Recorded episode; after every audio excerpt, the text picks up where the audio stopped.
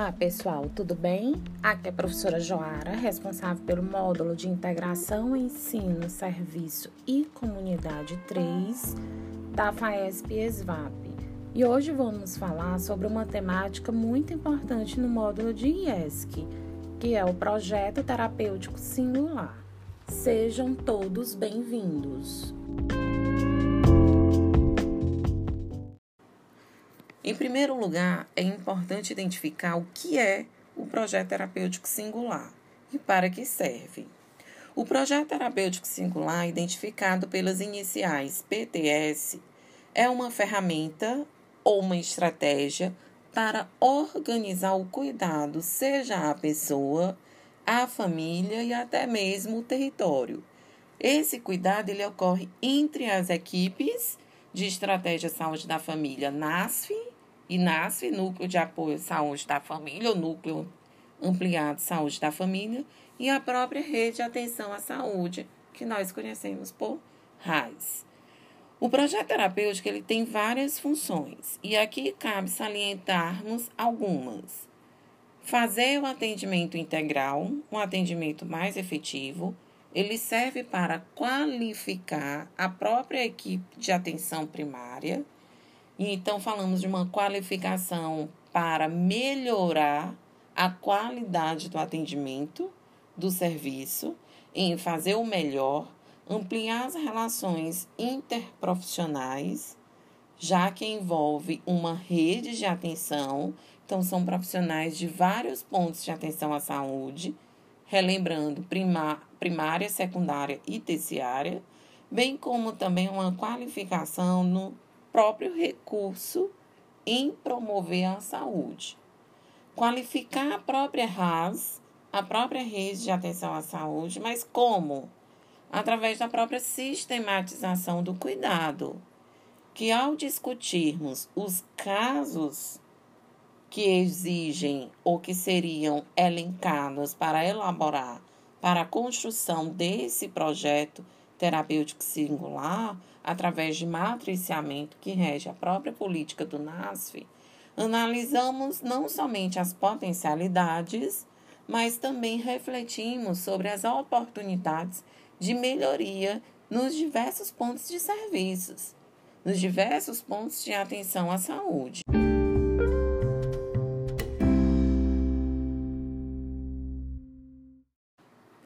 Alguns casos são considerados indicativos para a elaboração de um projeto terapêutico singular.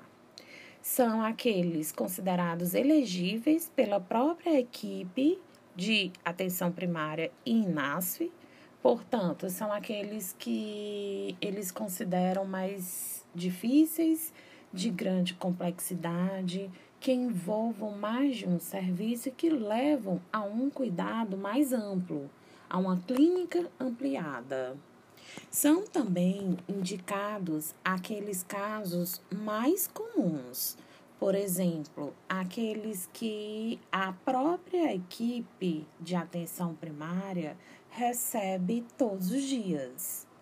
Estão eles considerados em reabilitação, queda de um idoso, as demandas hiperutilizadoras, segundo Eugênio Vilaça, são aqueles casos, por exemplo, daqueles pacientes que são portadores de doenças crônicas, os pacientes hipertensos, mas que possuem baixo score para os riscos de doenças cardiovasculares, que estão todos os dias é, frequentando as unidades ou a unidade de estratégia de saúde da família, mas que seus problemas os seus, seus problemas não foram solucionados. Então, partindo desses princípios, partindo desses casos, valem do projeto terapêutico singular do PTS para qualificar a equipe saúde da família. A partir destas qualificações, as próprias equipes, elas estariam, elas passam a ser treinadas, qualificadas para atender os demais casos similares. Quando pensamos naqueles casos mais complexos, a equipe ela se qualifica a nível de rede. Porque a partir das discussões com vários profissionais da rede, aí envolve o quê? Primário, o nível primário, secundário e até mesmo terciário, ou seja, há uma análise, uma reflexão, um olhar mais amplo voltado para o cenário do território, voltado para um contexto em que aquela pessoa está inserida naquela família, então eu passo a ter um cenário da família, como também do próprio processo de trabalho. Então, já penso que num, numa reorganização, num processo de trabalho dentro de uma atenção primária à saúde.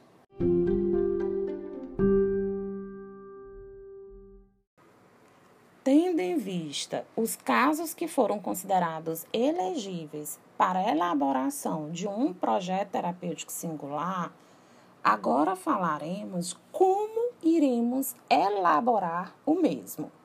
Mendes, em 2012, ele traz que o PTS é dividido em etapas, que agora falaremos cada uma delas. Primeiro, o diagnóstico, Segundo, definição de metas. A terceira etapa, definir responsabilidade. Quarta e última etapa seria o monitoramento. O diagnóstico, ele envolve identificar as condições de saúde, todos aqueles determinantes sociais é, que, direto ou indiretamente, ele interfere no processo de saúde e doença a relação familiar, a relação com o território, com o meio ambiente, a vida, tudo que envolve a vida daquela pessoa, aquela família, o contexto envolvido. A segunda etapa é definir metas. Então, se eu identifiquei quais foram os problemas, eu preciso estratificá-las, colocá-las ou pontuar quais são as prioridades. Prioridades estas não só para o profissional, como também para a família. Porque dentro desse pro projeto, eles precisam ser pactuados. Então, a definição de metas é mediante os problemas que você identificou.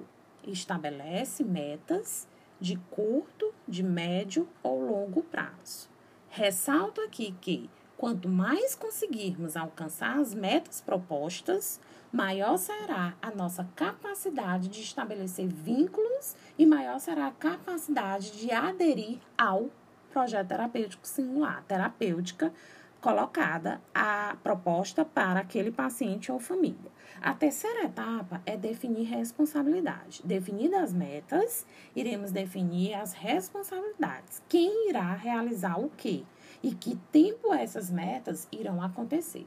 E a última etapa é o monitoramento, que é exatamente a avaliação. É aquele momento avaliativo ou reavaliativo, onde iremos analisar, refletir se aquelas propostas, aquelas ações, elas tiveram sentido, obtiveram algum resultado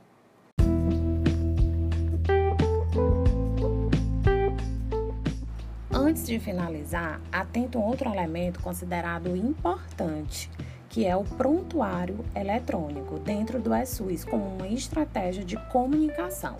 Uma vez que o PTS ele não tem uma função somente clínica, mas também organizacional, visto que ao construirmos descobrimos campos nuances em que a rede de atenção à saúde ela não estava preparada para resolver determinada demanda como também pode contribuir no ampliar da oferta pelas equipes de atenção primária, como por exemplo, descobrir algumas pessoas que podem ser contempladas com a participação em grupos de educação em saúde, como também grupos que aconteciam de uma forma que possa acontecer de outra. A regulação ela pode ser feita de uma outra vertente. Enfim, concluímos que, por meio do, da elaboração de um programa terapêutico singular efetivo, agregamos saberes e que podemos ter um outro olhar de como lidar com os problemas regionais de forma singular.